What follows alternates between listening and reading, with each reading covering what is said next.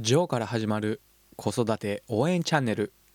このチャンネルではワンオペ経験7年のジョーが子育てやビジネスにおける悩みや考え方を解説することで僕なりにあなたを応援します。2月13日土曜日いかがお過ごしでしょうか？ジョーでございます。相変わらず寒い日が続きますが最近ようやく少しだけ春が近づいてきたかなというふうなことを感じています。僕は平日はお昼休みの時間だったり休日の日は朝にジョギングをするんですけれどもそのコースの最後に近所の公園を通るんですね。そこの公園で体を整えるというか軽く筋トレをしたりストレッチをしてジョギングを終えるようにしています。その公園に桜の木や梅の木がたくさんあるのですが梅の花のつぼみがふっくらしていて一部は花が開いてきたんですね。そんな花を見てああもうすぐ春もそこまで来ているんだなというふうに感じていました。春になればうちの上の子は現在4年生なのでもうすぐ5年生になります。もう小学生でいてくれるのもあと2年間しかないのかと時の進む速さには正直驚かずにはいられないと感じています。この前1年生になったと思っていたのですがもうあっという間に高学年になろうとしているので中学や高校もあっという間に過ぎ去っていくことかと思います。ですのでできるだけ家族の楽しい思い出というものは作っておきたいなと感じています。おそらくこの放送を聞いてくださっている方も子育て中の人も少なくないと思いますので共に子供との時間はかけがえのない大切な時間だということを意識して生活していけたらいいですね。さて先日ある一人親のママから子育てについての相談を受けたのですが普段その方はお仕事をされていてお子さんは現在2歳になると。そしてその子を保育園に通わせている状況なんですね。また家で過ごす時にやはり家事が忙しく子供につきっきりで相手をしてあげることができない。そして仕事で疲れていたりするとどうしてもタブレットで子供用のアプリや YouTube を使わせてしまう時間が長くなってしまうとおっしゃっていました。あとご飯も一応作るようですがお惣菜を買ってきてしまったりおやつも食べたがるので好きなだけ与えてしまうという状況で自分は親として失格ではないかというふうに不安を感じているということでした。さらに家では子供がぐずることも多いのでできるだけあやしたりするもののイライラしてしまうこともよくあるということでした。この話を聞いた時に僕はまず特に何も心配することはないし頑張っていますねと答えました。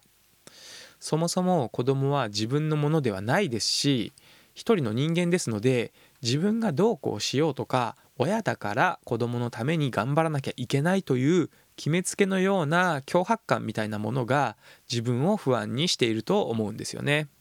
ただ実際はそんなことは全然なくて親には親の人生があるので自分がハッピーでなければいけないと思っています。もちろん特に小さなお子さんを子育てしている人にとっては子育てをしていない方と比べると自分のために使える物理的な時間の差というのは現段階では大きいと思います。でもその中でも子供というかけがえのない存在と淡々と生活を送れているもうその時点で結構 OK なんですね。保育園ではあまりぐずったりしないということをおっしゃっていたので子供は保育園という外の社会で頑張っている分家ではママに甘えたくてぐずっている。そうやってバランスをとっているんですね。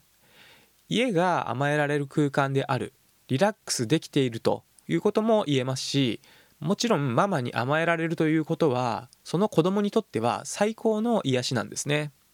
これ大人だって同じですよね。外の社会で家の中と同じようにリラックスすることはできないこともたくさんあると思いますので家で疲れを取るためにリラックスしているということになると思います。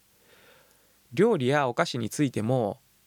確かにあまりに毎日ファーストフードだけというような体に良くないような食生活だったらちょっと心配もしてしまいますがおかずの一品をお惣菜に頼るぐらいであれば全然問題ないと思います。頼れるものにはどんどん頼りましょ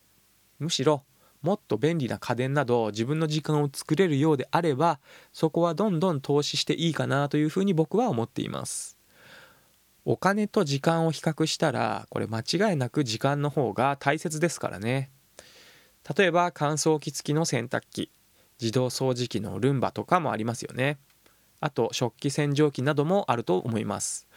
こういったものにもし予算をかけられるのであれば使ってみるとなんでもっと早くから使わなかったのかななんて感じるかもしれませんよ。子育てというのはこの言葉自体もあまり良くないとは思うんですけれども子供は親が育てるのではなくて子供が自分で成長しているんですね。親はその成長を手助けする協力をするというくらいのことはできるんですけれども親が子供を成長させているわけではありません。そこを勘違いすると親は手を出す必要がない時に出しゃばりすぎてしまうという過干渉な状態になってしまうんですね。すると子どもの自分でやってみたいとか自分で考えるチャンスを奪ってしまうことになりますので子どもは能動的に行動する力が育たないんですね。子どもの意見を尊重すべきなのは頭は分かっていてもやっぱりこうした方が楽にできるよとかついつい口出ししたくなっちゃうんですよね。大人の視点からすれば当たり前なのですが子供はいろいろ思った通りにやってみたいんですね。